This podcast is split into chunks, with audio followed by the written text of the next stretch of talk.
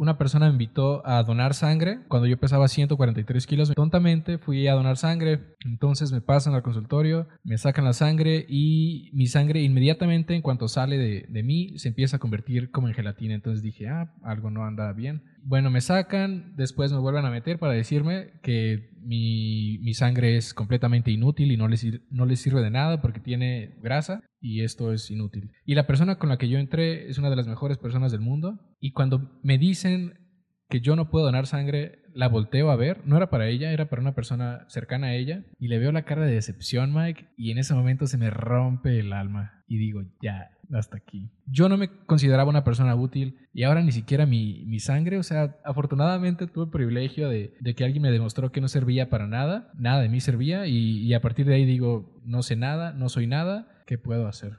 Y decido cambiar absolutamente todo. Hola a todos, yo soy Mike Reyes y bienvenidos al podcast Mentores con Mike Reyes, donde busco entrevistar a mentores en su industria con un enfoque de emprendimiento y mentalidad que te ayudarán a dar el primer paso para emprender y lograr impactar el mundo de manera positiva. Mi invitado el día de hoy es Andrés Díaz. Andrés es CEO de Keto Hero, empresa que se dedica a hacer un México más ligero. Es consultor de negocios, speaker, coach, y un apasionado en el tema de autodesarrollo. Andrés cree que todo es su culpa, por ello, nunca ha votado ni votará, ha logrado cambios físicos notables a base de lectura y tiene algunos propósitos que podrían sacarte de la cama a las 5 de la mañana con una sonrisa. En mi plática que tuve con Andrés, hablamos de la primera vez que tocó fondo en su vida. ¿Cómo podemos desarrollar un propósito de vida qué hacer si la motivación te falta y las cuatro preguntas más importantes que tienes que hacerte en la mañana. Sin más, te dejo con mi plática con Andrés Díaz. Andrés, ¿cómo estás de estar por aquí en el podcast? Mike, encantado de estar aquí otra vez. ¿Cómo estás? Muy, muy, muy bien. A ver, Andrés, muchas personas me decían que te entrevistara en el podcast y todo, sí. pero todavía no habías emprendido. Y ese es uno de los objetivos. Ahorita ya comenzaste a emprender.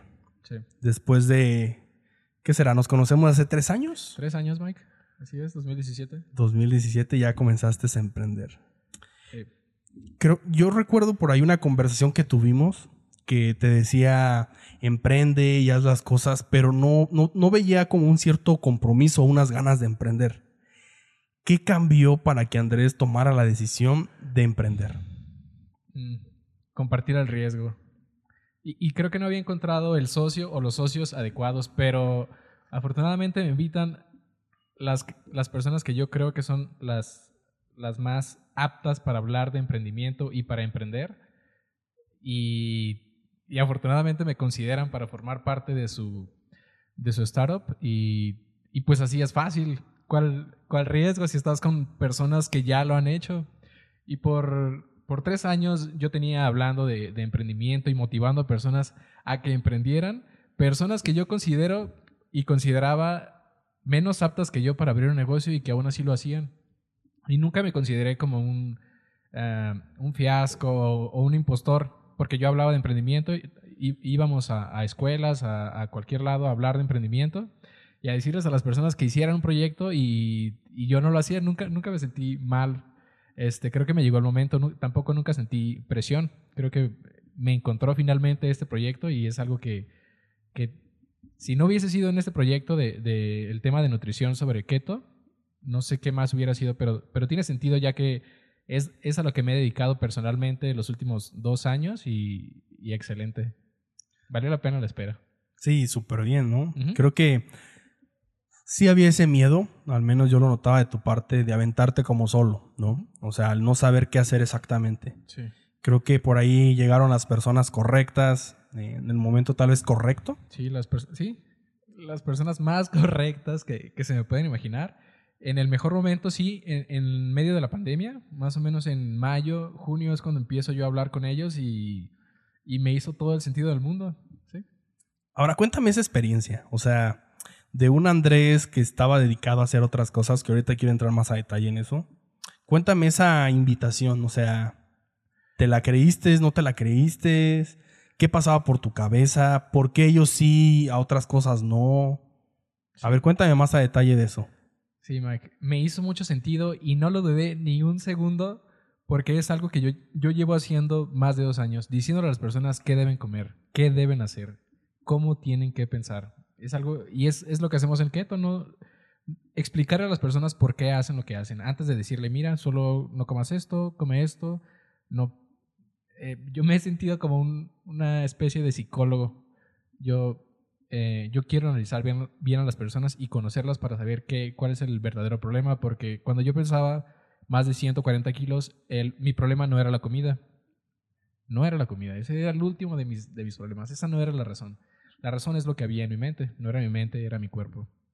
Entonces, eh, eso, eso a lo que yo me dedico, es lo que ya hacía gratis, ya, ya ahora ya cobro, pero, pero era lo que ya hacía. Lo único que tenía que hacer era decirle, ah, solo págame y ya. Pero ya lo hacía. Súper bien, ¿no? O sea, ya empezar a monetizar algo que te gusta, porque yo sé que te gusta y te apasiona mucho ese tipo de dietas. Sí, y ya lo hacía gratis. Yo nunca intenté ve- verlo por el lado de, de ganar dinero. Yo solo quería ayudar a personas a que se dejaran de sentir de la manera que yo me sentía, a que salieran del, del fondo en el que yo estaba. Y pues no, no quería, o no me interesa, aún no me interesa, aunque ya tengo una empresa, no me interesa ganar dinero, me interesa ayudar a las personas, pero como ya te comentaba Mike, creo que hay que eh, cobrarle a las personas para que tomen ese, ese valor, porque cualquier otra persona inmediatamente pagando dice, bueno, sí le voy a echarle todas las ganas del mundo, pero si simplemente habla Andrés y dice algunas cosas, pues X no, pero pagando ya se le da otro valor y por lo tanto eh, más ganas. Sí, sin duda. Eh, y eso me hace recordar cuando estábamos por aquí en el...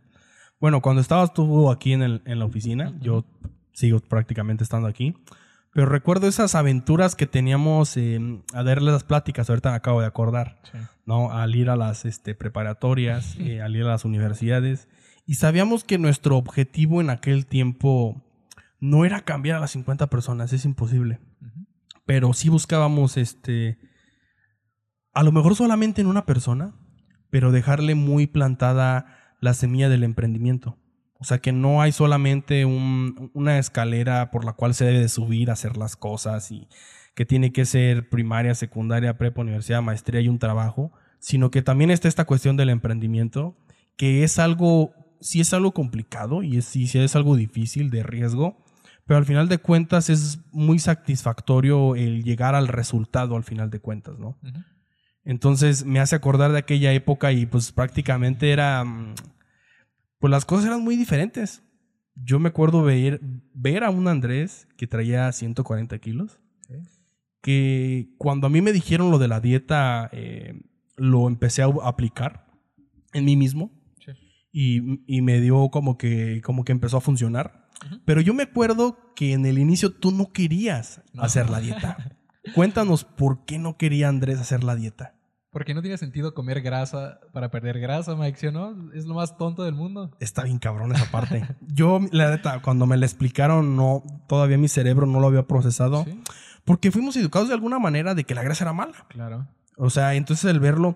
y yo, yo creo que, no sé si a ti te tocó, pero a mí recuerdo los primeros cafés. Y literal, apenas estábamos con todo esto y se veía la grasa en el café. Sí, claro. ¿qué?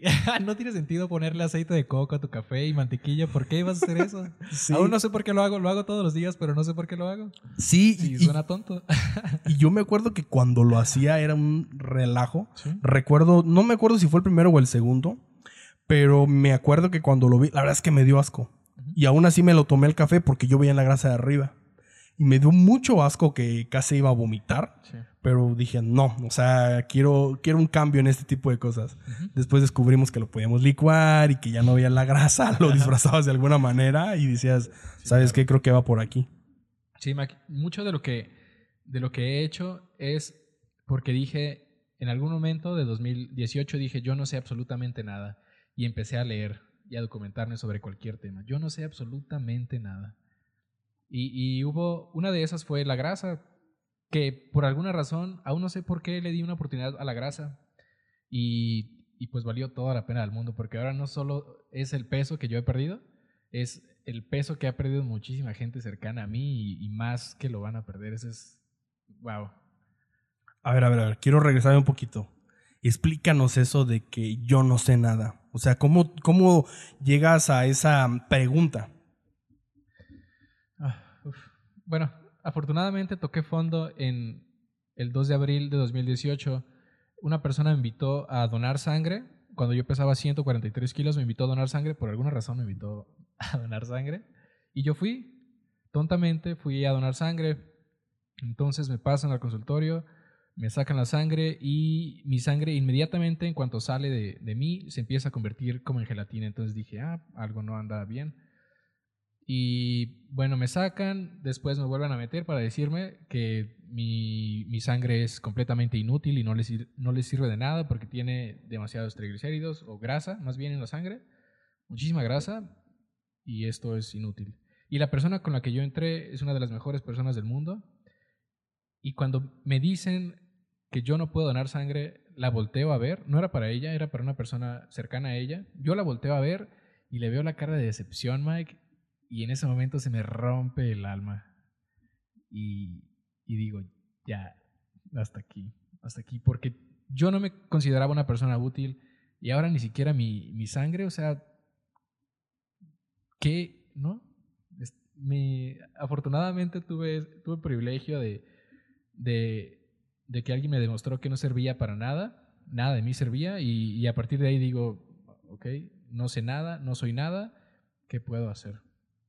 Y decido cambiar absolutamente todo, todo, todo, todo. A ver, ahí sí quiero profundizar y creo que tocaste fondo muy difícil, muy complicado y sí quiero empezar a profundizar en eso. ¿Qué hubo después de eso? O sea, entiendo cómo te sentías y todo ese tipo de cosas ¿Cuánto tiempo duró sobre ti esa culpa? Se podría decir. Sí. ¿Y cómo Andrés toma la decisión de empezar a cambiar? ¿O esa culpa hacerla otra cosa para seguir este, mejorando o, generar algún cambio que le sirva a Andrés? Uf, ¿Cómo fue eso? Los primeros días eran muy oscuros, Mike. Yo estaba enojado, estaba... No, no sé, no estaba viviendo, no era feliz, no no era absolutamente nada, pero me decidí a, salir de ese, de ese maldito pozo en el que estaba. Y, una de las cosas de las que yo me di cuenta em, era que necesitaba ese dolor, necesitaba ese sufrimiento para darme cuenta de que tienes que cambiar algo. Y empecé a probar keto, empecé a probar psicología, empecé a leer, empecé a, hacer un montón de cosas, a sufrir voluntariamente. Desde ese momento dije que nadie me iba a poner a sufrir. Nadie me va a poner a sufrir. Nunca, nunca, nunca. Y desde ese momento me he preparado para no volver a hacerlo. Para el día en el que yo reciba la llamada de que mi mamá ya no está, yo no me va a afectar de la misma manera. Claro que lo voy a sufrir, pero me he preparado para que eso no me, no me derrumbe como a muchas personas y no, es, no digo que está mal, pero yo me preparo para ese tipo de cosas, con, sufriendo voluntariamente, levantándome a las 5, corriendo, bañándome con agua fría, corriendo con sangre, eh, yendo al gimnasio, ayunando por días, aventándome de un avión, cualquier cosa que yo digo, esto me puede poner incómodo y inmediatamente lo hago. A ver, quiero entrar más a detalle porque creo que estamos llegando a cosas interesantes. Sí entiendo la cuestión del sufrimiento, pero lo que no logro entender es eh, por qué provocarlo diario. ¿Por qué no? O sea, porque es algo complicado. Que mucha gente. Yo he estado y. Es, complicado, sí. Yo creo que cualquier persona ha estado en una situación muy difícil, muy complicada, este. Eh, mentalmente, físicamente. Sí, pero ¿por qué fueron complicadas? Porque no estaban listas. Y yo preveo todo eso, preveo todo eso. Claro que no lo voy a prever todo, pero mi idea es ganar la guerra antes de que yo salga de mi casa en la mañana. Por eso hago todo esto, todo esto. Haga frío, yo voy a salir a correr. Está lloviendo, yo voy a salir a correr. Eh, tenga ampollas, yo voy a salir a correr. Esté escupiendo sangre como lo he hecho, voy a salir a correr. Me caiga, tenga la rodilla raspada, lo hago todos los días. Y así es menos probable que algo te afecte. Y, lo que intento hacer es construir estos calles mentales que cualquier otra situación, cualquier otra persona que intente meterse en mi vida, que intente hacerme daño, no lo va a hacer. Y parte de eso, eh, me- por eso me tatué el no me puedes lastimar en, en mi muñeca y lo veo todos los días, no me puedes lastimar.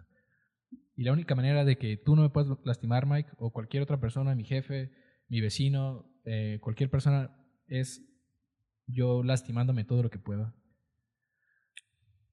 Está interesante, pero yo. A mí se me hace complicada la cuestión del dolor, el estar provocándolo. Y más que nada tú. O sea, porque, o sea, se güey, se me hace muy difícil de que tú mismo te estés generando ese dolor. Sí. Entiendo esa cuestión de que te quieres hacer un callo y cosas así por el estilo, pero a mí se me hace muy difícil estártela provocando tú mismo. Es muy difícil. Ha habido días donde digas, güey, ya no, o sea, ahora solamente quiero descansar, hoy solamente quiero aquí estar tirado, o sea, solamente quiero relajarme en esto y no quiero estar corriendo tirando sangre, porque sé que lo has hecho. Vas a creer que te miento, Mike, pero yo nunca he dicho eso. A partir de ese 2 de abril dije, no, de 2018 dije, no, esto no se va a volver a repetir. De ninguna manera. Y yo no soy tolerante conmigo mismo. Entonces intento ganar la guerra para que las batallas del día sean cualquier cosa. Para que no se me pueda eh, perturbar de ninguna manera. Sí, sé que suena increíble o que no lo hago, pero lo hago todos los días. No, es que suena muy cabrón. O sea, estar generado, o sea, es como, se me vuelve, se viene a la mente la cuestión del sodomasoquismo. Estás- te estás haciendo daño tú mismo muy cabrón. ¿Sí? Yo no creo que lo Sí, haría. esa es la palabra, me estoy haciendo daño. Se te está haciendo daño muy, muy cabrón. Y. O sea, entiendo esa parte. Pero, ¿cómo logras motivarte si te estás haciendo daño? Es que no es motivación. ¿Qué es? Y propósito. ¿Cuál es la diferencia? La motivación se acaba. La motivación dices, ah, hoy tengo ganas de, de correr. Y al siguiente día, o dos días después, o lo puedes hacer dos semanas, claro que no. La motivación es como, como, como un músculo y este músculo es- se desgasta, pero el propósito siempre está ahí. Una buena razón para hacerlo.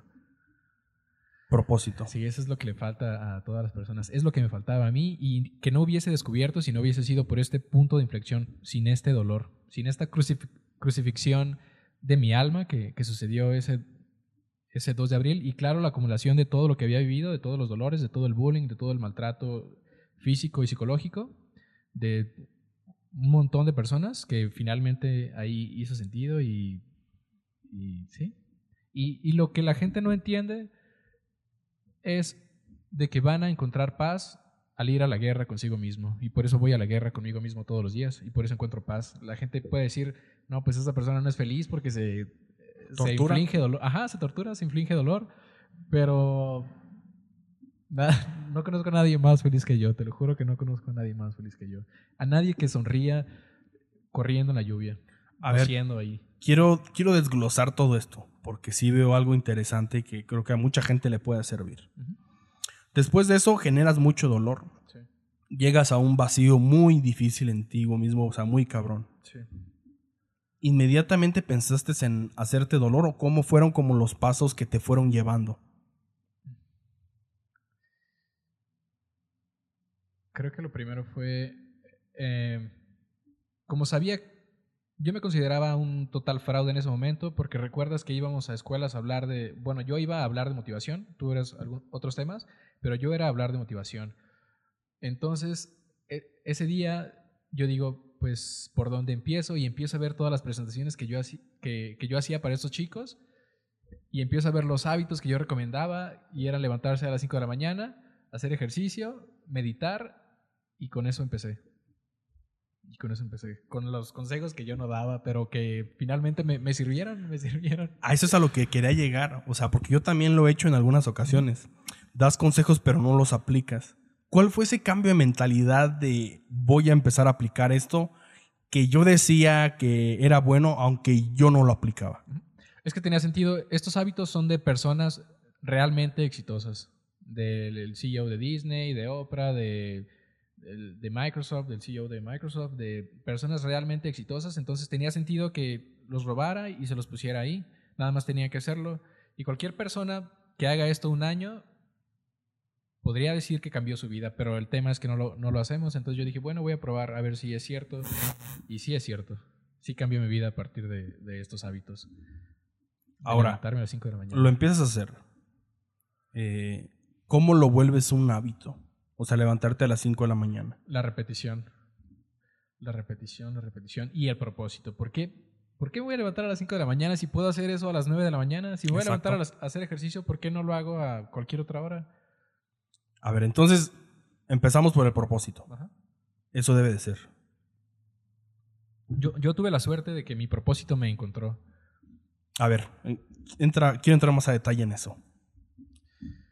Sí, ah, es, es complicado describir mi propósito, pero te lo puedo encapsular en ayudar, en ayudar a las personas, ya sea con, un, con una empresa sobre keto, ya sea con un consejo, con, una, con un abrazo, con unas flores, con lo que sea, pero yo quiero ayudar. Ese es el propósito de Sí, Andrés. sí, yo quiero ser la persona que necesitaba cuando estaba joven. Ok. necesitaba a alguien que supiera temas de psicología, de marketing, de negocios, de mental, de, de todo esto. Entonces yo intento ser esa persona y, y el día que no me levanto a las que no me levante a las 5, entonces dejo de ser esa persona. ¿Qué importa si ya lo hice un año? Lo tengo que hacer todos los días porque quiero ser esa persona. Alguien necesita a esa persona. Ok. ¿De aquel tiempo mm, eh, te has levantado todos los días a las 5 de la mañana o ha habido un día donde sabes que hoy no me voy a levantar? Mm, Hay días que sí me duermo muy tarde por diversos factores, como lo son escuchar a alguna persona que me dice que se quiere quitar la vida, entonces ahí sí no puedo de que, ah, hablamos mañana, ¿sale? No mames, ¿qué haces ahí, güey? O sea, está cabrón eso. Sí. O sea, ¿cómo, cómo coacheas eso? Porque, o sea, a mí se me hace muy cabrón escuchar a alguien que sigue que se quiere quitar la vida. sí. O sea, creo que debe estar eh, física y mentalmente muy preparado Sí. para tratar el tema, porque ese el tema es muy delicado. O sea, estamos hablando de la vida de una persona. ¿Qué hace Andrés ahí? ¿O cómo, le, cómo logras de que alguien te escuche? Porque puede haber muchas razones por las cuales quiera llegar esa- a, a eso. Claro, y yo le puedo dar razones, pero le tienen que hacer sentido, entonces no puedo decirle de que, ah, tienes que ser la persona que necesitabas cuando eras niño. No, ni, pe- ni de pedo. No, claro que no. Y cinco personas, he hablado con, con personas realmente tristes, pero solo cinco personas me han dicho, busqué temas, busqué cómo quitarme la vida, me quiero suicidar, ya vi y creo que de esta manera va a ser. Cinco personas me han dicho eso, que el mundo ya no es para ellos. Cinco personas me han dicho. Y afortunadamente ninguna de estas cinco personas se ha quitado la vida. Espero que, que no lo hagan, pero es complicado porque a veces dices, no, pues, pues sí está muy difícil, ¿no? Esa- ¿Sabes qué? Y, y aquí quiero interrumpirte poquito, pero creo que esa es la manera más fácil de solucionar tu problema. O sea, quitándote la vida Sí. es lo más fácil. Y desgraciadamente yo también he escuchado muchos casos, está muy cabrón. No es esa la manera. No es esa la manera. Hay mucho más cosas, aunque parezca que no. No es esa la manera que tengas que llegar a esa decisión porque se me hace muy cabrón. Sí. Ahora, cuando estás con ellos es este en persona, te marcan. eh, Me han marcado a las 3 de la mañana, me han mandado mensaje. Esto casi siempre es en la noche. Y, y la noche es una de las cosas a las que más le tengo miedo yo, o la única cosa a la que le tengo miedo yo. Porque es cuando pensaba más tonterías, cuando, antes de, de cambiar era cuando pensaba más tonterías, cuando me hacía más daño emocionalmente y, y psicológicamente. Y es lo que yo intento evitar, por eso intento dormirme lo más temprano que pueda, evitar estas horas de, de que no hay nadie para escucharme, entonces voy a pensar solo tonterías. Y, y es en este momento cuando me, me buscan y tiene sentido. Entonces lo que hago yo o intento yo es eh, sacarlos de ese lugar en el que se encuentran después de, de que me dicen de que ya les pasó esto y esto en el día. Hay que cambiar esa pauta. Y lo que yo hago, puede no tener mucho sentido, pero les digo, ah, ¿me puedes decir algo bueno que te pasó en el día? Y eso cambia todo. Y me empiezan a decir, "Mm, pues sí, creo que me, me veía bonita hoy, alguien en el banco me cedió su lugar, ese tipo de cosas, y empiezan a ver las cosas buenas. Y después les digo, ¿pero por qué te ríes que no te sentías triste? Y creo que lo único que, que tenemos que hacer es sacarlos de esa, de esa caja para que vean que, que no todo es malo, porque no todo es malo. O te fijaste que durante todo ese día tenías pulso. ¿Qué pasa cuando alguien no encuentra nada bueno que decirte? Afortunadamente no, no he encontrado a esa persona, Mike. Porque está cabrón. Alguien Sí. te puede decir, ¿sabes qué? Es que quiero llegar a esta decisión porque tuve un día de la chingada, me fue muy mal. Sí, pero es buen indicativo que me busquen, porque si no, pues solo lo harían. Pero Sí. ahí ya digo, ah, tal vez no está, no está tan mal y yo puedo hacer algo. Entonces, para lo que yo me preparo desde las 5 de la mañana es para ayudar a estas personas a las 3 de la mañana. Parecen, puede parecer que no tiene sentido, pero para esto lo hago. Porque a mí creo que nadie me hubiera podido ayudar. ¿Por qué? No estaban preparados. ¿En qué sentido? en, en, en estos temas de, de escuchar, de ser empáticos, de... Porque cuando yo me quejaba me decían, ah, no pasa nada, y yo jamás le voy a decir eso a una persona, y menos si me dice que se quiere quitar la vida. No le puedo decir, ah, no seas tonta. Claro que no, o "Ay, no pasa nada, o se va a mejorar la situación. Hay que saber cómo escuchar y, y cómo ayudar. Más que nada escuchar. Interesante. Sí, Está, es, el tema está interesante. Quiero dar un, un pequeño cambio ahí. sí. Eh, Andrés, pues prácticamente ayudado. Cuando estabas por acá en la oficina, te encargas toda la cuestión de eh, como recursos humanos, pero nosotros lo llamamos talento humano al final de humano, cuentas. sí. Ahora, ¿cómo logras? O sea, ya empiezas, generas el propósito. Después de generar el propósito, ¿cómo lo vinculas con esos hábitos que te van a ayudar? Primero, primero fueron los hábitos. Sí, primero empecé a hacer estas cosas y dije, bueno, ahora tengo que ayudar. Tengo que ayudar. A ver, entonces primero es hábitos. Primero es En mi propósito. caso sí. En ¿Qué mi- es primero? Es que no, no lo había definido. Cuando en este 2 de abril de 2018 yo no había definido, no fue de que dije, ah, voy a ayudar a las personas. Fue de que dije, tengo que cambiar mi vida y después descubrí por qué. Le di un sentido porque me empezaba a hacer difícil levantarme a las 5 de la mañana. ¿Por qué? Porque no, no había propósito. Yo decía, ¿qué? ¿Pierdo el peso? Ya estoy cerca de perder el peso que me hacía falta. ¿Y, y después? Ok. No, no puede ser un objetivo finito. Nadie debería perseguir algo que se puede alcanzar. Qué tontería. O parece que yo estoy diciendo una tontería, pero nadie debería perseguir algo que se puede alcanzar. Entonces no puede ser eh, cierta cantidad de dinero al banco, o cierta persona, o un coche. Tiene que ser algo que no puedas alcanzar. Algo que en el momento en que lo dejes de hacer, lo pierdes. Por eso te digo que el día que yo no me levante a las 5 de la mañana, dejo de ser la persona que yo necesitaba. Entonces lo voy a seguir haciendo. Y ese es mi propósito. Ok. Porque después, este. Ahora, ¿cómo, cómo ya tienes ese propósito definido? ¿Cómo después del tiempo no dices, sabes que creo que este no es el propósito, ya no me mueve esto? Nunca me lo he cuestionado. Yo sé que es ese. Ok.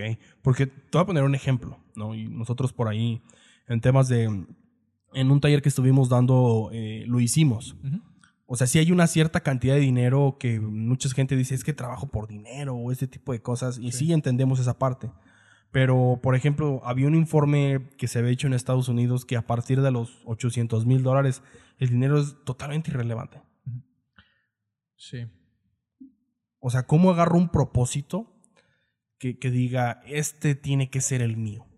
Este tiene que ser algo que me motive, algo Sí. que me llene. Porque yo estoy casi Sí, seguro. exacto. o sea, yo ahorita puedo agarrar un propósito y, decir... y vengo preparado, Mike.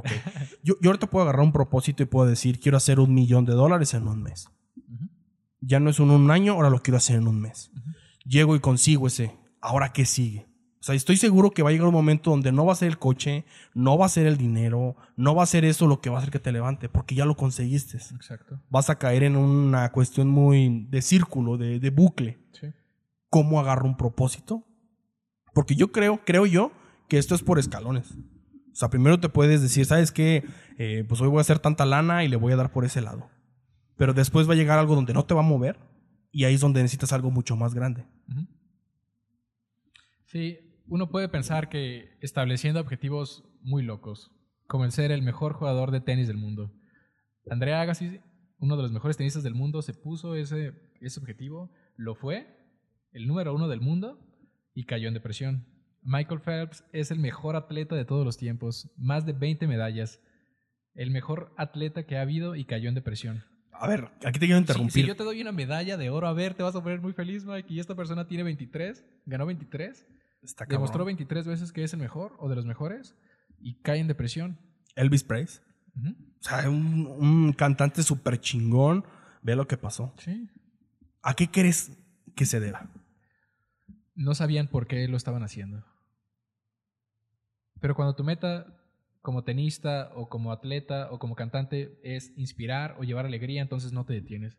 Porque en el momento que dejas de cantar, le dejas de llevar alegría a los demás. Entonces, ese podría ser un buen propósito para un cantante.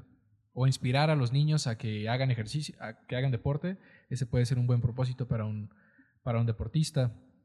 Pero hay que tenerlo bien claro y vivir por ese propósito y que todo lo que hagas sea en base a comunicar este propósito. Yo todo lo que hago es para demostrar que quiero ser la persona que necesitaba. Todo, todo, todo. No es de que sea incongruente, de que te digo, ah, sí, Mike, levántate a las 5 de la mañana y yo me levanto a las 12. Soy Hmm. congruente, soy intento ser la persona más congruente que, que conozco. Ok. Está, está interesante y yo creo que el- ese tema nos puede dar para muchísimo más. Pero quiero brincarme a algo diferente. Sobre este proceso, ¿qué fue lo, ma- lo que más te costó aprender?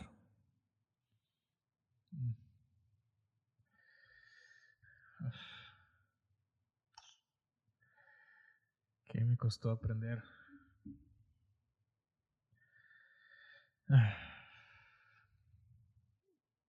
Creo que... No, es que todo ha sido fácil, relativamente fácil. Te puede parecer difícil levantarte a las 5 de la mañana, salir de tu cama caliente a correr en, la lluvia más fuerte o granizo. Y no, creo que todo se me ha, se me ha hecho fácil.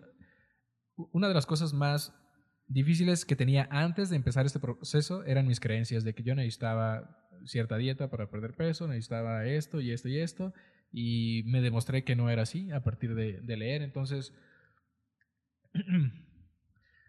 sí, sí, no, creo que todo fue fácil, todo, todo ha sido fácil. A ver. Hice una serie de preguntas en redes sociales y la gente nos trajo varias interesantes. Muy bien. ¿Por dónde empiezo cuando no quiero empezar a hacer las cosas? Por el por qué, el propósito, y aquí, aquí eh, tengo un, algo que me ha ayudado demasiado, y lo puedes hacer tú, Mike, si tienes una hoja. A ver. es de dividirlo en cuatro, Ok. en partes iguales. En la parte superior izquierda, Espérame, espérame. Lo que lo están viendo por eh, YouTube, aquí va a haber una imagen de lo que nos está diciendo Andrés, de este diagrama, de este diagrama. A muy ver. sencillo. Divide una hoja de papel normal en Sí. cuatro. En la parte superior izquierda pones que amo, las cosas que amo. En la parte superior derecha pones las cosas para las que eres bueno. En la parte inferior izquierda pones eh, algo que necesita la humanidad. Las cosas que le hacen falta a la humanidad. Y en la parte inferior derecha, ¿cómo o con qué puedo ganar dinero? Y justo en medio de esas cuatro está tu propósito. Tú puedes amar em, dormir, pero eso no le sirve a los demás y con eso no puedes ganar dinero. Entonces se aleja del propósito. Tú puedes ser bueno peinando gallinas, pero nadie va a pagar por eso, entonces se aleja. Y eso no le hace falta a los demás, entonces se aleja. Entonces, tú lo vas dia- diagramando en base a, se acerca más a las cuatro, a lo que me gusta hacer, en esto sí soy bueno, eh, con esto puedo influenciar positivamente la vida de los demás y también puedo ganar dinero. Ok. Interesante. Muy, ahorita muy no traigo, sencillo. no traigo lápiz, pero Ahorita lo hacemos. lo vamos a hacer. Ajá, Si, si tienes ese problema, si a veces te cuesta levantarte de la cama, esto es algo, un buen, una buena herramienta por la cual empezar. Ok, muy bien. A ver, sabemos eh, que todas las personas tenemos días malos, ¿no? Sí, sí, sí. Y a veces como emprendedores hay días este, muy, muy feos. eh, el cliente no te pagó, eh, el contrato que ya tenías se canceló por cualquier otra cosa, Te cortaron. te cortó tu novia, entonces, o sea, cosas feas. Sí, claro. ¿Cómo podemos manejar esos días malos? Sufrimiento voluntario. Todos los días. En la mañana, antes de que empiece el día. Es que no, no veo algo que me pueda afectar porque yo, yo ya me afecto y tengo mucho tiempo afectándome como para que, te digo, cuando me llegue eh, la llamada de que mi mamá ya no está en este mundo, que es una de las cosas más grandes que se me ocurre que me pueden afectar, yo lo hago por esto. Ahora, alguien que quisiera hacer esto, de eh, afectarte. ¿cómo te afectas? ¿Cómo me afecto? Incomodidad voluntaria, eh, levantarme a las 5, bañarme con agua fría, correr, sangrar, caerme, levantarme. ¿Sangrar a qué te refieres? Hace, hace poco hice esto de, de 10 a 15 kilómetros diarios, todos los días, a las 5 de la mañana. Y obviamente mis pies tuvieron mucho desgaste, demasiado desgaste. Mis tenis se me, se me rompían. Eh, me salieron muchas ampollas y mi sangraba mi pie, sangraba y sangraba mi pie. Y lo seguía haciendo. De esta manera sufro. No, no es el me- mejor lugar para que empiece alguien. que- Exactamente. Creo que eso está muy cabrón. Ajá. O sea, ya llegar a ese momento. Sí, sí, de hecho no se lo sugiero a nadie, pero. Pero sí sugiero que empiecen con una buena razón para hacer estas cosas. No levantarte a las 5 de la mañana, a las 7. O sabes qué, una hora, una hora antes de lo que te levantaste hoy. Si hoy te levantaste a las 10 de la mañana, levántate a las 9, no importa. Pero hazlo. Y poco a poco. Y sobre eso vas trabajando, no, no vas de, de 0 a 100. Yo sí fui de, fui de 0 a 100 porque mi motivación, porque empecé con motivación, ya después eh, escalé al propósito, pero mi motivación era muy grande. El de donar sangre para esta persona que la necesitaba y el de posteriormente ser la persona que yo necesitaba. Eso hizo todo más fácil, pero, pero sí empiecen con el por qué. A ver, ahora ya no nos contaste. ¿Después pudiste donar sangre? Sí. Ok. Sí, sí, sí. ¿Qué tal esa satisfacción? Increíble, Mike. Increíble. ¿Después de cuánto tiempo? Después de. eh, en septiembre de 2000. En, no, perdón, en agosto de 2019. Más de un año después logré. O intenté donar sangre. Seguramente lo puede haber hecho seis meses después, pero lo intenté hasta. Un- más, más tiempo después. Pero finalmente lo hice. La, la- la razón por la que empecé. Y. Wow. Sí, me imagino que fue algo muy, muy, muy, muy chingón para ti. O sea, muy satisfactorio. Indescriptible, Mike. No te podría explicar cómo me sentí. Increíble. Sí, me, me imagino. A ver. ¿Andrés se quiere? No. Se, se ama. Se ama. Alguien que no se quiere, ¿cómo puede empezar a generar amor propio?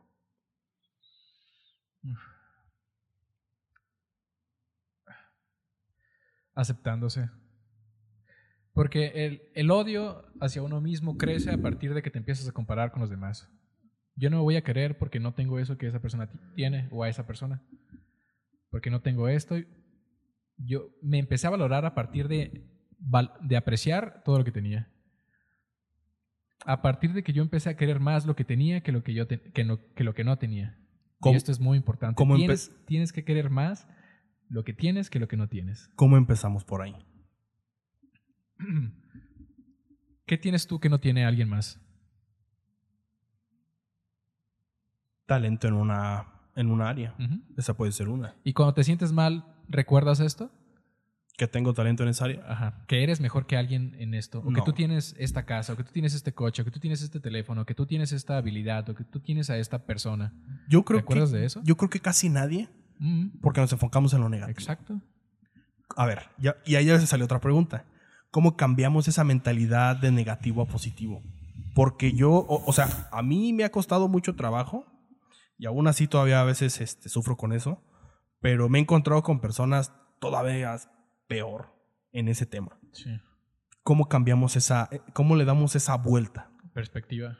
Compárate, pero de la, de la otra manera. En vez de, ¿qué tiene, la, ¿qué tiene la otra persona que no tengo yo? ¿Qué tengo yo que no tiene la otra persona? Y empieza a creer tu, tu sentido de, de abundancia, de, no, la verdad es que sí estoy muy bien.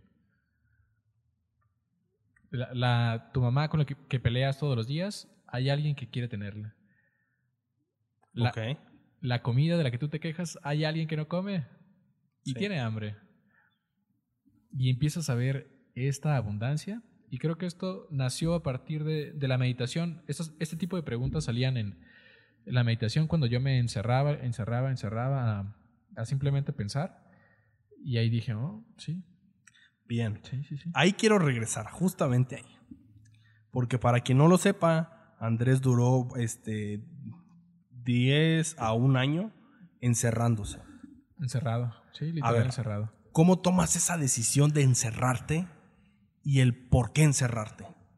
Fue a partir de, de este, de este punto de inflexión, de este abril de 2018, cuando yo digo, tengo que cambiar todo, y literal me dedico a cambiar todo. No, no muchos, o más bien nadie, tiene la posibilidad de desaparecer de, de la vida, y de su trabajo y de la escuela. Afortunadamente yo lo tuve y tuve el apoyo de mis papás. Y valió la pena, yo sabía que, o nunca lo vi como perder tiempo, porque yo sabía que era para algo bueno. Y ahora sé que es para algo bueno. Y, y ahorita nadie me diría, perdiste un 10 meses de tu vida. Claro que no. Esos 10 meses fueron para hacer lo que nunca hubiese hecho y que nadie hace en su vida. ¿Cómo? A ver, sí.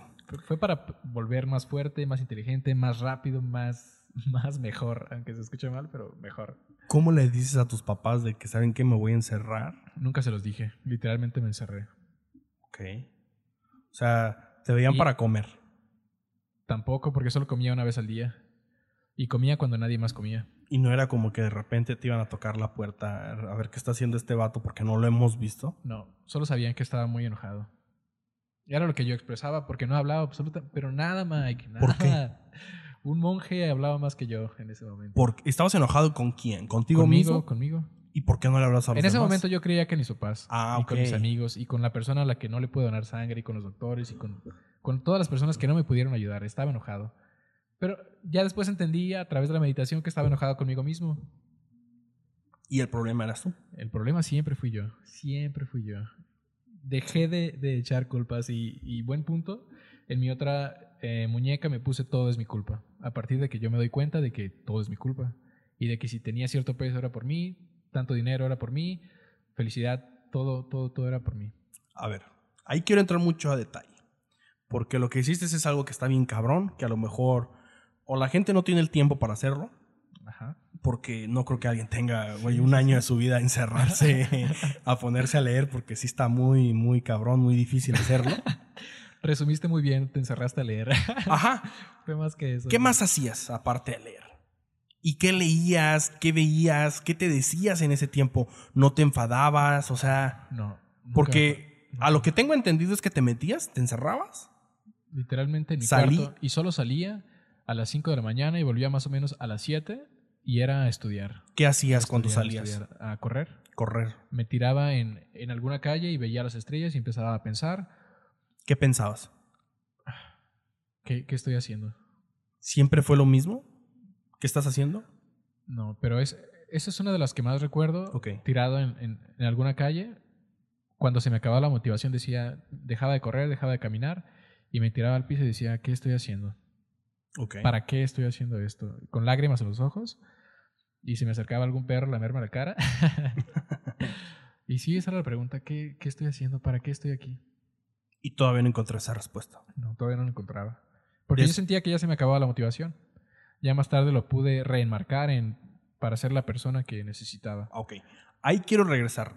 A las 5 de la mañana, a las 7 salías, hacías todo esto, regresabas. No, a las 7 regresaba. a las 7 regresabas. Te metías a estudiar a tu cuarto. Sí. ¿Qué hacías? ¿Estudiabas? ¿Leías?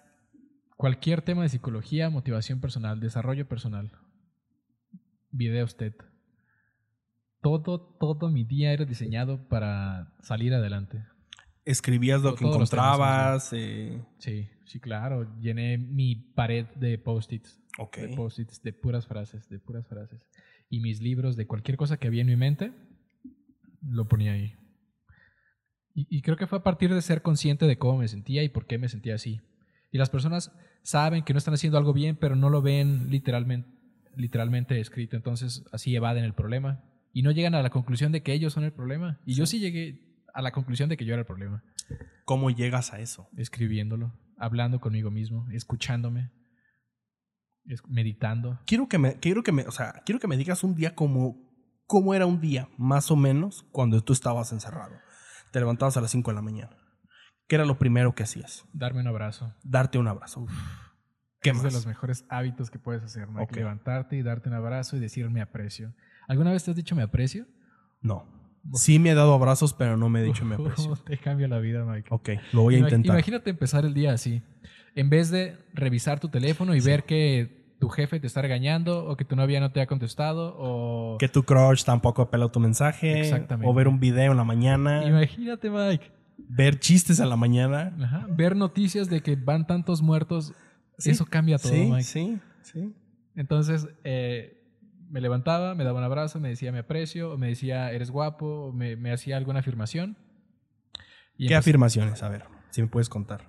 Yo soy inteligente, yo soy atractivo, yo soy fuerte, yo soy poderoso.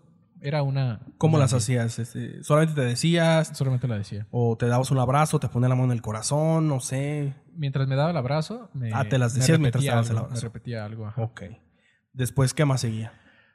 Ah, me tomaba un té y me salía. Salías ya a salía, correr, Me salía. a caminar. Sí. Cuando ibas, ibas escuchando algo? ¿O ibas o platicabas contigo mismo? ¿O ¿Qué hacías cuando corrías? Me salía absolutamente solo, casi desnudo, casi desnudo, sin el teléfono. Solo iba a, a ver qué se me ocurría. Ok. A llegar a un- a- hasta que me cansara y me sentaba ahí y empezaba a hacerme estas preguntas de qué estoy haciendo, por qué estoy aquí. A ver, repíteme esas cuatro preguntas que te decías, o las preguntas que eran. ¿Qué quiero? Ujú. ¿Por qué lo quiero? ¿Por qué no lo tengo? ¿Y qué estoy dispuesto a hacer para tenerlo? Ok. Y si te haces estas preguntas todos los días, Mike, vas a tener un mapa. Pero las personas no saben qué quieren. Sí. No saben por qué lo quieren. No saben por qué no lo tienen. Entonces no van a hacer lo que haga falta para tenerlo. Estas cuatro preguntas pueden cambiar tu vida. ¿Qué quiero? ¿Por qué lo quiero? ¿Por qué no lo tengo? ¿Y qué estoy dispuesto a hacer para tenerlo? Ok. Esas preguntas te las hacías viendo las estrellas, Sí. acostado, Con lágrimas. con lágrimas. Con Las- sangre. Las lágrimas eran de... De que no sabía qué estaba haciendo. De incertidumbre, de ansiedad, de depresión, de que estaba solo. O yo me sentía solo. Claro que si le pedía ayuda a mis papás me hubieran escuchado, Ah, pero, claro. pero nunca dije, le voy a decir a esta persona cómo me siento. ¿Por qué? Yo sentía que nadie podía ayudarme. Ok. Después de esas preguntas, llorabas o ese tipo de cosas, Sí. regresabas. Regresaba. A bañarme con agua fría. Aunque estuviera con empapado de, de, de sudor o de lluvia, llegaba a bañarme con agua fría ¿Por qué agua fría? para sufrir más. Ok, ok. Te bañabas con agua fría. Salías. ¿Qué hacías? Empezaba a leer, empezaba a escribir. Empezaba a ver algún video o tal vez alguna película que fuera de motivación Ok. y escribía mi conclusión sobre cualquier cosa que haya visto. Y Re- eso era todo mi día. Recomiéndame tres películas de motivación que la gente tiene que ver. Ah, ¿Y por qué las tiene que ver? Mm, El especial de Tony Robbins, que está en Netflix, Ah, sí, se está llama bueno. No Soy Tu Gurú. Otra película que se llama Enfrentando Gigantes. Eh, ¿También está en Netflix? también está en Netflix. Y. mm, Joy, el nombre del éxito. También está en Netflix. No, me parece que esa no está en Netflix, pero es muy buena. Habla, habla sobre emprendimiento. Ok. ¿Veías alguna película? Todo. Ya seguías contigo. ¿Veías redes sociales? No. ¿Por qué? Muy pronto identifiqué que esta era una de las razones por las que yo estaba peor. Ah, Ok.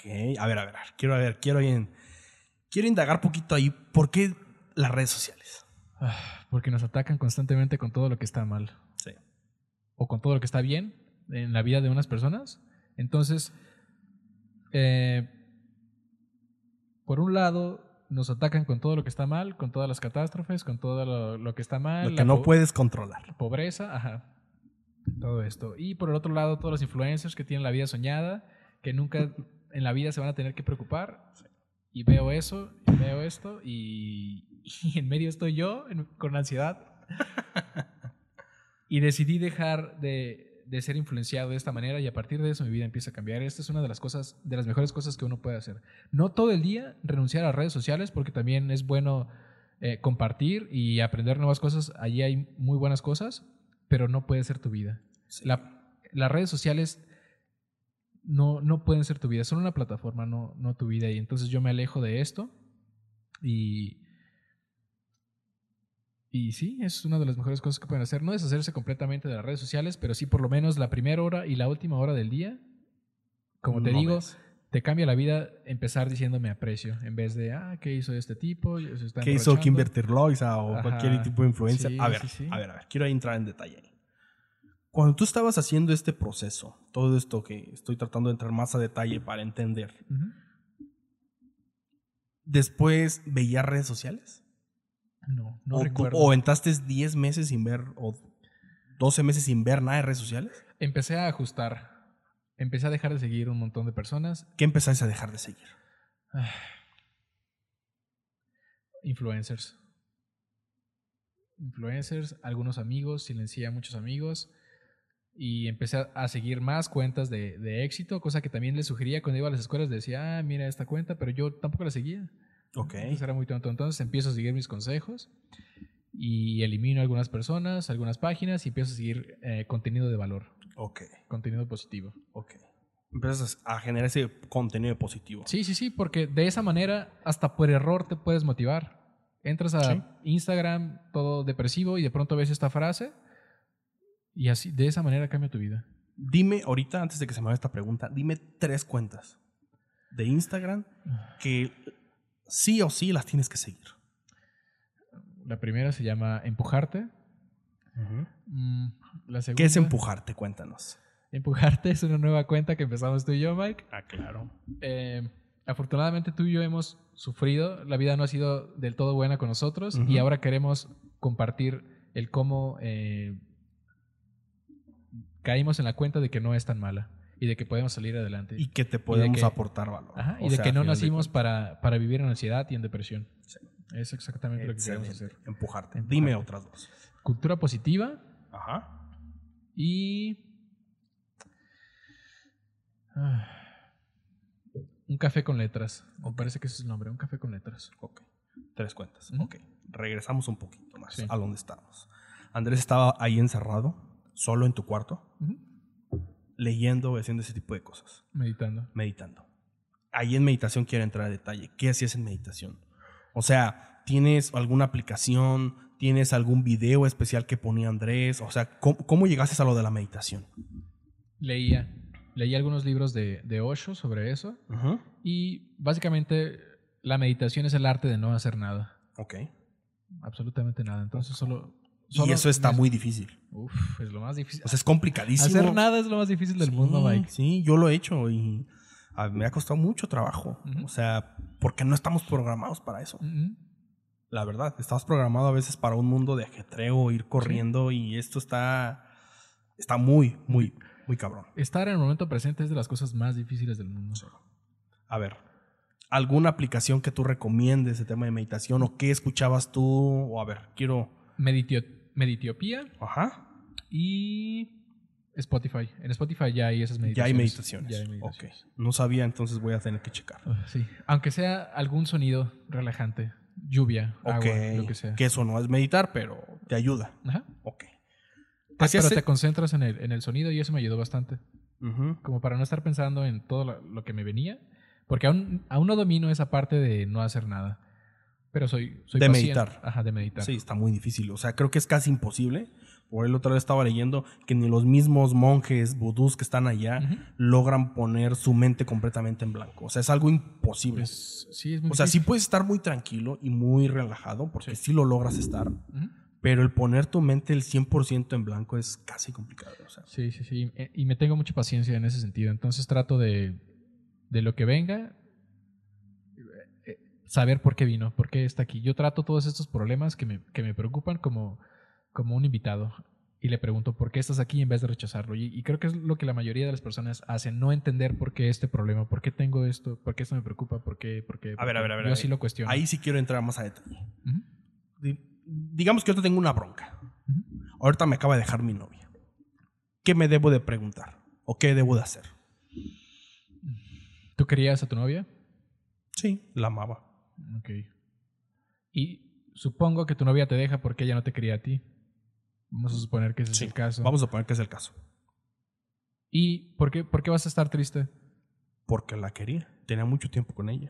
Sí, pero tú perdiste a alguien que no te quería. Y ella perdió a alguien que sí la quería. ¿Por qué vas a estar triste tú, Mike? Ok, esa es una muy buena pregunta para... Me acabas de poner en jaque muy cabrón. Es, Es, una... es que, ajá, es, es- es difícil de entender. Cualquiera me, me- me daría una cachetada y me diría, pero la amo. Sí, sí, pero tiene sentido, ¿por qué? sí, Tú no perdiste nada. sí, completamente. Y, y empiezo a caer en estos razonamientos muy tontos, muy simples, y me empiezan a cambiar la vida, pero a partir de escucharme decir, ¿por qué me siento, por qué me siento mal si yo no perdí nada? Sí. ¿Por qué? ¿Por qué? ¿Por qué? Y empezar a cuestionarme. Enten- A ver, o sea, ya estoy empezando a, a entender. Después se, se hacía más o menos la hora de la comida Ujú. Sí, comía más o menos a las 12, del día. a las 12 del día. Ok, muy temprano. Es que era una- solo una comida al día. Sí, sí, durante una comida. Salías, comías Y regresaba a mi cuarto. y regresabas a tu cuarto. Y esa era mi vida. Esa era tu vida. ¿Y después qué seguía?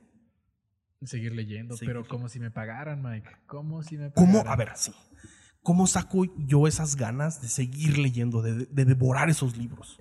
Porque yo puedo empezar por algo y lo puedo hacer muy bien, pero el estar todos los días, no sé cuánto leías, que serán dos, tres horas diarias. No, era todo el día, todo el día. A ver, todo el día de Y leías. pensar sobre lo que había leído. Ah, eso está más difícil, Ajá. ¿no? O sea, ¿de dónde saco o de, de dónde puede sacar una persona esas ganas de hacerlo? En el propósito, tiene que haber una razón por la que tú tengas que aprender estos temas. Y tú estabas porque querías ser una mejor persona. Sí. Querías ser esa persona que no tuviste. Y a partir de eso es muy fácil tomar decisiones, Mike. Dejan, dejan de haber opciones. Ok. Deja de ser una opción el no leer, el no levantarme esa hora. Es que define qué quieres y te vas a dar cuenta de que no hay opción. Si yo quiero perder peso, entonces no me puedo comer esta hamburguesa. No es opción el no hacer ejercicio. Y- Sí. Y, y hay que verlo así de claro. No hay opción, no hay opción. Ok. Regresabas y ¿qué sería? ¿Qué horas te dormías? Uh, temprano, nueve o diez. Nueve o diez ya a dormir. Sí, sí. Tuve la suerte de poder controlar absolutamente todo en mi vida. Todo, todo, todo. Y ese era un día, ahí terminaba un día. Sí, sí porque no. ¿Qué hacías antes de dormir? O sea, te hacías preguntas, meditabas, leías. ¿Qué hacías antes de, de dormir? Agradecía algo, ¿Una sola cosa? una cosa. Hacía un post-it y todavía lo tengo. Eh, este. en- hice un frasco de galletas. Este frasco de galletas se lo robé a David Goggins y les explico a todos. En este frasco, eh, en este jarrón que yo encontré, todos los días pongo algo por lo que me siento realmente agradecido o muy orgulloso. Y lo pongo ahí. Y estos, cuando me siento mal, cuando me he sentido muy mal, lo que hago es ir a este frasco de galletas y sacar una. Y leerlo. Y volver a sonreír. Y se me recargan las pilas. Porque tengo esto. Ok. Yo eh, en algún tiempo lo hacía. Es que el, el propósito de este frasco de galletas es recordar quién diablos eres. Y cuando te corta tu novia, cuando te despiden, cuando no te contestan el CV, se te olvida quién eres y crees que eres la peor persona del mundo. Y lo que yo hago es recordarme constantemente quién diablos es Andrés Díaz. Para, yo nunca pierdo de vista todo lo bueno que he hecho. Ok. Nunca, nunca, nunca. Por eso nunca me siento mal o rara vez me siento mal. Rara vez he, tenido, he recurrido a este frasco de galletas. O sea, has bajado. Sí. ¿Qué ha pasado para que Andrés ya no se sienta tan bien? Eh, tomo los problemas de los demás como si fueran míos. Ni siquiera son problemas míos. Y, y esto Ah, es algo... eh, sí, es, es más alguien que... Cuando yo no puedo ayudar a alguien, ahí digo, pues es, es mi culpa que, que esta persona no se sienta bien o que siga tomando esas malas decisiones. Sí, eso es lo que más me ha costado trabajo. Los demás personas. Para mí, ya me tengo resuelto. En, bueno, más o menos. Pero sí, sufro más por, por no poder ayudar que por algo mío, que, por algo personal. Ok. Interesante. Sí, eso es lo que... Sí. Ahora, llegas ahí Eso, esto- lo estamos resumiendo. Eso fueron 10 dos- meses. sí. 10 meses. Se resume. Más o menos. Así fueron 10 meses. ¿Cómo toma la decisión de decir hasta aquí? Porque bien te hubieras de haber quedado más tiempo ahí. Hacer, no sé, lo- o sea, seguir haciendo este tipo de cosas. Sí. ¿Por qué toma la decisión de salir de ahí? Yo siento ¿Ya que- estabas listo? Sí. No. Pero yo creía que ya era el momento de compartir ¿De compartir qué? todo lo que había aprendido. Ok. Sí, creo que estos temas no muchos lo saben. Sí. Y me doy cuenta de que si me sirvió a mí, tal vez aplique para alguien más. El dar. El, el darme cuenta de que yo no comía por hambre, sino por una especie de mecanismo de defensa, porque yo estaba en, en- en un ambiente algo tóxico en el que me dañaban, en, o me sentía dañado en mi casa, en el trabajo, en, en la escuela.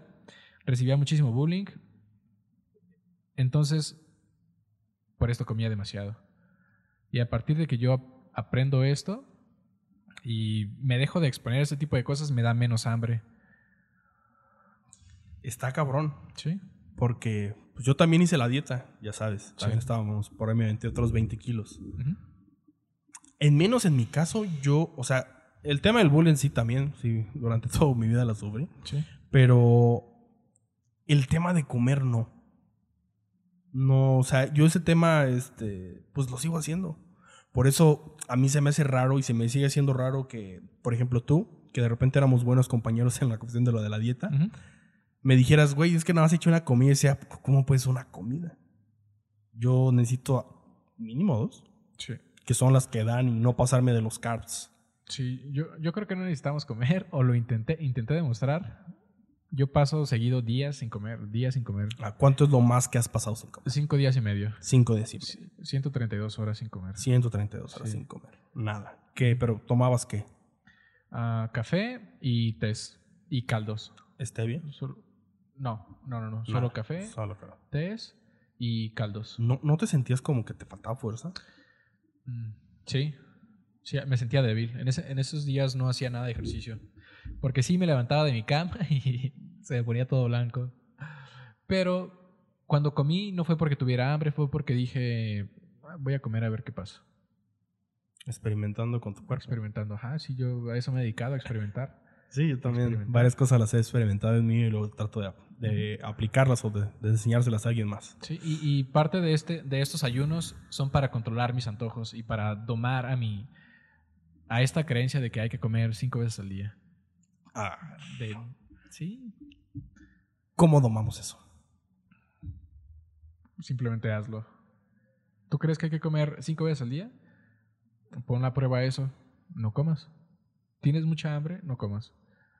Y después de ciertas horas se te va a ir la creencia de que tienes que comer o de que tenías hambre. Muchas veces no tenemos hambre y seguimos comiendo. Sí, eso sí. Cinco días y no tenía nada de hambre. No me sentía tan débil porque no me movía mucho, pero pude haber seguido más y voy a intentar más días. Pero no es algo que diga, ah, o sea, ya quité de mi cabeza que puedo sufrir si no como. Porque la- las personas son las 11 de la mañana y dicen, ah, no he desayunado, me duele la cabeza. Para mí eso no, no existe y se me hace un poco tonto. Bueno, eh, porque no lo han intentado, pero eh, empujé esos límites de ya, ya me duele la cabeza aquí, ya, no, ya tengo hambre, ya no puedo más. Yo creo que es porque no ibas al gimnasio. Porque Sí, reservé mucho eso. lo veo difícil yendo al gimnasio. O sea, estar cargando bastante peso. Sí. No, no creo que lo hubieras de haber cargado. No, porque sí, también lo intenté. También lo intenté. ¿Fuiste al gimnasio? Fui al gimnasio dos días, nada de comer. El tercer día regreso a mi casa después de ir al gimnasio y casi choco. No me Porque- digas. Ajá, no ¿Qué podía. pasó? Estaba muy débil. Estaba muy débil. Ajá. Sí, lo- he he hecho estos de varios días por un montón de veces. Y sí, sí, ese día sí puse mi vida en riesgo y a partir de eso es de que digo, bueno, ya no, no voy a mover, me voy a mover lo menos posible y, y caigo en la cuenta de que no necesito comer. Pensaba bien, pensaba con claridad, pensaba mejor. Mm. Y mi mente estaba libre de decir, ¿qué voy a comer hoy? ¿Qué voy a comer hoy? Liberaba mi mente de muchas cosas. Ok. Y tenía más tiempo para, para saber qué estaba haciendo. Interesante. A ver. Ya se está poniendo interesante Sí, sí, la, claro. la plática. y más que nada entender esa parte. Muy buenas preguntas, Mike. Qué bueno que te gustaron. Resumiendo esos, mm, ya lo resumimos más o menos, pero si pudieras dar tres consejos de esos 10 meses que te aventaron a alguien que quisiera hacer algo parecido, ¿cuáles serían esos tres consejos o los tres aprendizajes más grandes de esos 10 meses de estar ahí? Mm. La disciplina es libertad. Uno puede decir que levantarse a las 5 de la mañana y hacer todas estas cosas difíciles es sufrir y es vivir como enjaulado, pero me dio muchísima libertad en, en otras cuestiones que, que creo que es muy difícil comprender para la gente. El, el no darme opción en algunas cosas, pero eso me da más tiempo de, de elegir. Yo limité mi vida demasiado, pero demasiado. Me, me quité muchísimas opciones.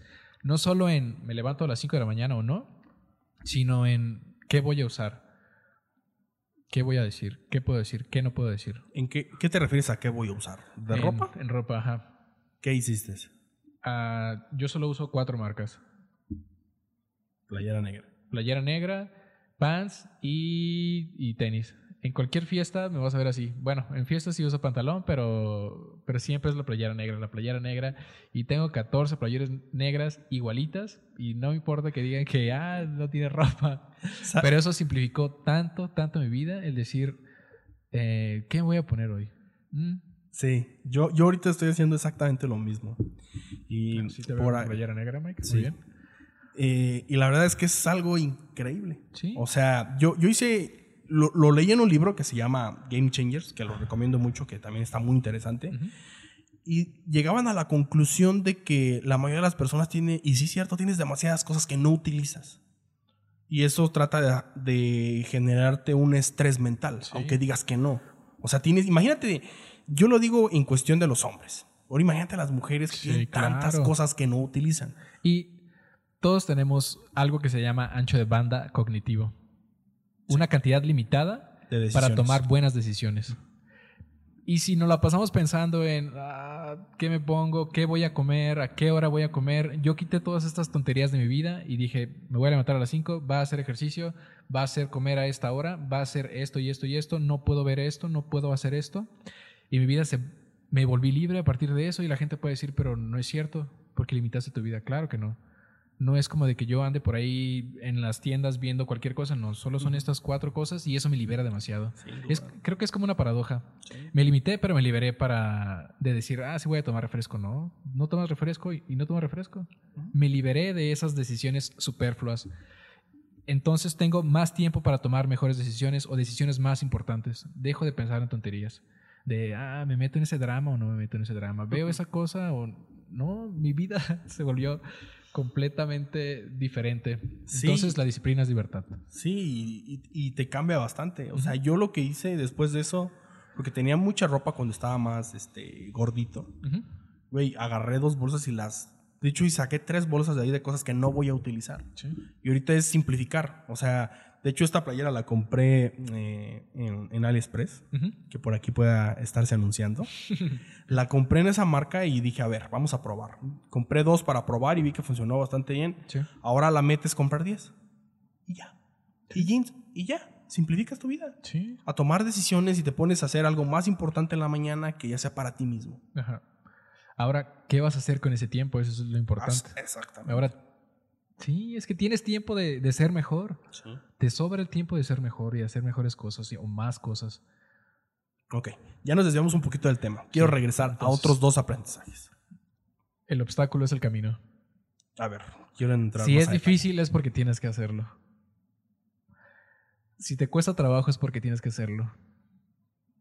¿Y cómo no me rindo en la batalla? Hazlo. Empuja, empuja, empuja. O sea, yo puedo empujar, porque te digo, o sea, yo puedo empujar y yo te puedo decir, me puedo levantar un mes a las 5 de la mañana. El problema es cuando falla un día, ya valió madre. ¿Por qué? Falla un día, ya después este, digo, "Ah, creo que está más a gustito la cama. Porque te cuestionaste. Sí, O sea, a mí me pasa eso, me- porque te cuestionaste, ¿me levanto o no, o no me levanto? Entonces, para mí es más fácil ser disciplinado porque no es opción. Para empezar, yo no me hago esa pregunta, solo me levanto de la cama y ya. ¿Cómo? Entonces, si no te haces esa, esa pregunta, es más probable que te levantes, porque si lo dudas, ahí ya valió. ¿Cómo te vuelves disciplinado? Si, si te empiezas a dar razones para, "Ah, mejor me quedo aquí, lo hago más tarde, mm, ¿Cómo vuelves disciplinado? vi- viendo a dónde te lleva todo esto. Viendo que esto es ¿Enfoque a largo plazo? enfoque, ajá. Sí, una de las cosas que yo vi el 2 de abril eh, fue esta imagen de mí en un enfrente de un público con playera negra, con pants y con, con tenis. Y tenía reflectores. Es un, es un escenario muy grande. Entonces, yo tengo la idea de que voy a estar ahí. Voy a estar ahí. Estoy muy cerca de verme como esa persona, mm, no quiero decir perfecta, o de, de- esta persona que yo vi sí era perfecta. Y no sé si estoy cerca, pero ya no estoy tan lejos. Entonces, todo lo que he hecho ha sido para llegar ahí. Pa- Para llegar a ese, no sé de qué tema estaba hablando, pero me veía feliz y había mucha gente poniendo atención. Ok. Entonces hay que confiar en esta, en esta visión o tener esta visión primero que nada. Propósito. Digamos que lo cumpliste. El año que viene lo cumples, estás en un escenario muy grande Sí. se cumple. Después, ¿qué sigue? Me queda seguir. Porque lo puedes perder y decir, ah, ya lo cumplí. Ajá. Ya regreso a hacer Sí, otras ahí cosas. está la imagen que había en mi mente. Ahí está la imagen, ya lo cumplí, ya fue, ya hice match. Me quedan tres propósitos. Que son. ¿Generas más propósitos? No. No, tres que ya, que ya. El primero ya te lo había compartido, que es ser la persona que necesitaba cuando era niño. El segundo es ser el hombre que quiero para mi hija. Ok. Y el tercero es ser el hombre que quiero que mi hijo sea. Ok. ¿Cómo no te va a levantar de la cama si tienes estas cosas siempre presentes? Sí están muy cabronas. O sea, sí están muy cabronas. ¿Y si se cumplen ya? ¿Qué sigue? Nunca lo voy a alcanzar. Porque en el momento que yo le falte respeto a una mujer, dejo de ser ese hombre. Entonces tengo que seguir, tengo que seguir, tengo que seguir. Ok. En el momento en el que yo no me levante temprano, en el momento en el que yo no vaya a trabajar, en el momento en el que yo no ayude a las personas, dejo de ser el hombre que quiero que mi hijo sea. Entonces lo único que tengo que hacer es seguir haciéndolo, seguir haciéndolo. Ok, interesante. Sí, pero yo nunca he escuchado propósitos como, como los míos. Sí, o sea, son cosas que la verdad no son tan usuales. O sea, alguien te Pero- puede poner dinero. Sí, y no, no todos tienen que ser iguales, Exacto. pero sí te tienen que sacar de la cama. Y a mí no se me ocurre algo más desafiante que ser el, el hombre que quiero para mi hija. Ok. Ese es el segundo aprendizaje. El obstáculo es el camino. El obstáculo es el camino. Y el tercero y último. La quietud es la clave. La quietud es la clave. Escúchate. ¿Cómo? No digas absolutamente nada. Cre- Creo que todos, Ah. los, todos los problemas en el mundo son causados por personas que no tuvieron la habilidad de sentarse a ver, ¿esto sí es un problema? Cualquier Ah. guerra, cualquier eh, pleito que tú tengas con una persona es porque no te sentaste a decir, ¿qué, ¿cómo puedo analizar esto? ¿Cómo puedo manejar esto mejor? A ver, ahí quiero entrar más a detalle. ¿Qué hacías ahí? Me cuestionaba, me hacía estas preguntas de qué quiero. ¿Por qué ¿Solamente quiero? esas cuatro preguntas o había Uh, más? No, no, no. Tengo una pila de preguntas. De Regálame otras cinco. A ver. Que tú digas, regálame las cinco mejores preguntas, aparte de esas, que crees que le puedan servir a alguien. ¿Cómo me sentiría si dejara ir esta preocupación? ¿Cómo me sentiría si dejara ir esta idea de quién tengo que ser? Ok. Sí, esas son muy buenas. A ver, otras tres. Sí, otras de las preguntas que me hacía es, si no es esto, ¿qué? Y si no es ahora, ¿cuándo? Ok. Preguntas poderosas. Sí. ¿Y qué quiero que digan de mí en mi funeral? Esa está cabrón. Esa está muy cabrón. A ver, esas te las hacías. Sí, Te las contestabas. sí. Todos Las los días. Las escribía. sí. Las escribías. porque, si no, porque si no, solo soy un tonto más. Ok. La respuesta puede ir cambiar en base a los días. cambiaba, cambiaba. Ajá, claro que sí. Porque creo que es importante que, o sea, ahorita puedes tener una perspectiva, pero después, Cambia a partir de que te juntas con otras personas, conoces a alguien más, lees o ves otra película o vas a otro lugar, tu perspectiva cambia totalmente. El concepto que yo tenía de felicidad hace un año o hace dos años o ayer no es el mismo que tengo de, de felicidad hoy. Exactamente. Totalmente. Entonces hay que hacerse esas preguntas y contestarlas. Muy importante Yeah. contestarlas. Súper importante. Hacer el tiempo para hacerte esas preguntas. A ver, Andrés, ya vamos a cerrar, porque ya tuvimos una advertencia por aquí que debemos de cerrar, entonces, Dale, Mike. interesante. La verdad es que antes de hacerte la última pregunta, te quiero agradecer porque la verdad es que disfruté mucho esta plática, que creo que indagamos en cosas muy interesantes que les pueden servir a muchas Sí, personas. ese, ese es el propósito, no, no de que la gente diga, wow, Andrés, sino que puedan aplicar algo de, de todo lo que hay aquí y que sepan que como están ahorita no es indicativo de lo que pueden llegar a ser. Exactamente. Puedes cambiar tu vida en cualquier momento.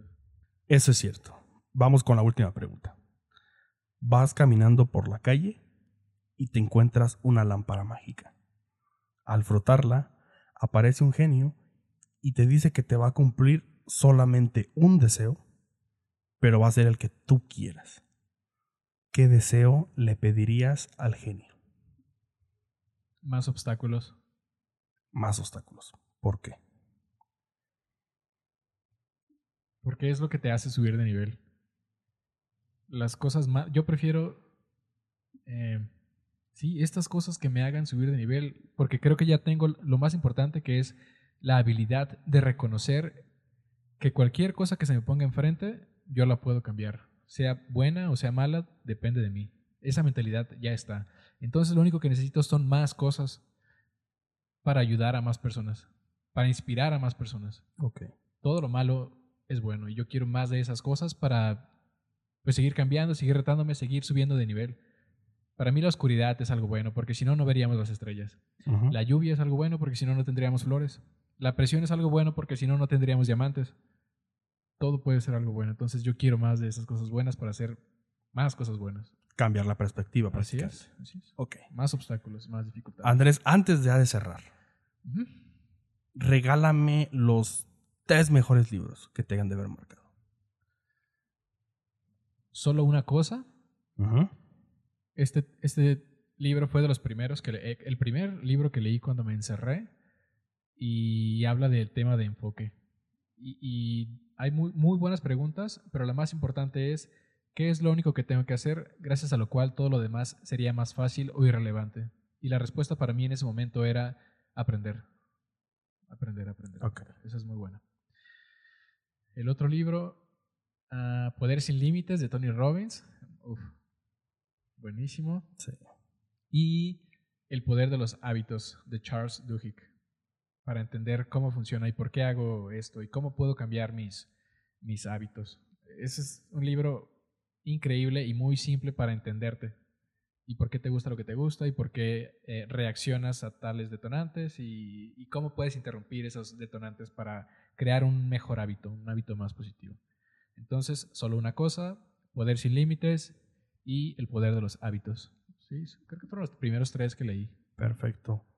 Andrés, pues agradecerte de que hayas de haber estado por aquí en el podcast. A ti, Mike, cuando quieras. A ver cuándo grabamos una segunda parte. Muy bien.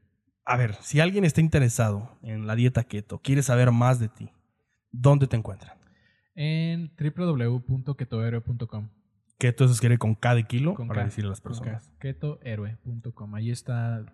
No necesitan preguntarme a mí. Ahí, ahí está todo. Lo tra- tratamos de hacerlo lo más simple posible. Eh, no solo keto, no solo tratamos de ayudar a las personas a que cambien su alimentación, sino que cambien su vida, su mentalidad, y a partir de ahí ellos voluntariamente digan, voy a tomar mejores decisiones eh, alimenticias. Pero empezamos con la mentalidad. Sí, es mucho sobre keto, pero queremos ayudar realmente a la persona. Ahí, ahí es el mejor lugar donde empezar. Ketohéroe.com. Ok. Solamente les quiero hacer una recomendación. Sigan la cuenta de Empujarte. Estamos haciendo con Andrés. La verdad es que la eh, estando platicando con él en, en un podcast pasado que no quedó por cosas mías, salió eso de la cuenta y la verdad es que creo que es algo que les puede ayudar bastante a cuestionarse varias cosas. Sí. Vienen preguntas, viene contenido positivo que les puede ayudar, que digan, güey, esto la verdad es que me mueve, esto me puede ayudar. Sabemos que en las redes sociales hay muchas cosas tóxicas, entonces por eso quisimos hacer algo positivo, que la gente diga, este contenido me gusta y este contenido es algo que yo seguiría y que yo le compartiría a un amigo cuando esté pasando por una situación similar. Así es. Sí, es algo que, que las personas pueden compartir. Perfecto. Pues gracias, amigo. A ti, amigo. Si te gustó el podcast, suscríbete a Spotify y danos follow. Si nos escuchas en iTunes, califícanos con 5 estrellas y déjanos un breve comentario. Me gustaría leer tu feedback para mejorar los episodios y tener mejores invitados. La verdad es algo que a ti no te cuesta nada, pero para nosotros es de mucha ayuda. No olviden seguirnos en nuestras redes sociales como Sincon-Incubator. Cuando escuchen el podcast, taguenos en sus historias arroba Sincon-Incubator y a mí me pueden seguir en Instagram como arroba MyReyes1. Si quieres iniciar tu semana de la mejor manera, suscríbete a nuestro newsletter que es un correo muy corto donde te añadimos artículos, alguna charla TED que al equipo se le haya hecho interesante, algunas recomendaciones de libros por parte de nuestros mentores y algún podcast que también se nos haya hecho interesante. Solo tienes que ingresar a www.sinconincubator diagonal lunes de emprendedores cada lunes te llegará este pequeño pero poderoso correo para iniciar tu semana de la mejor manera.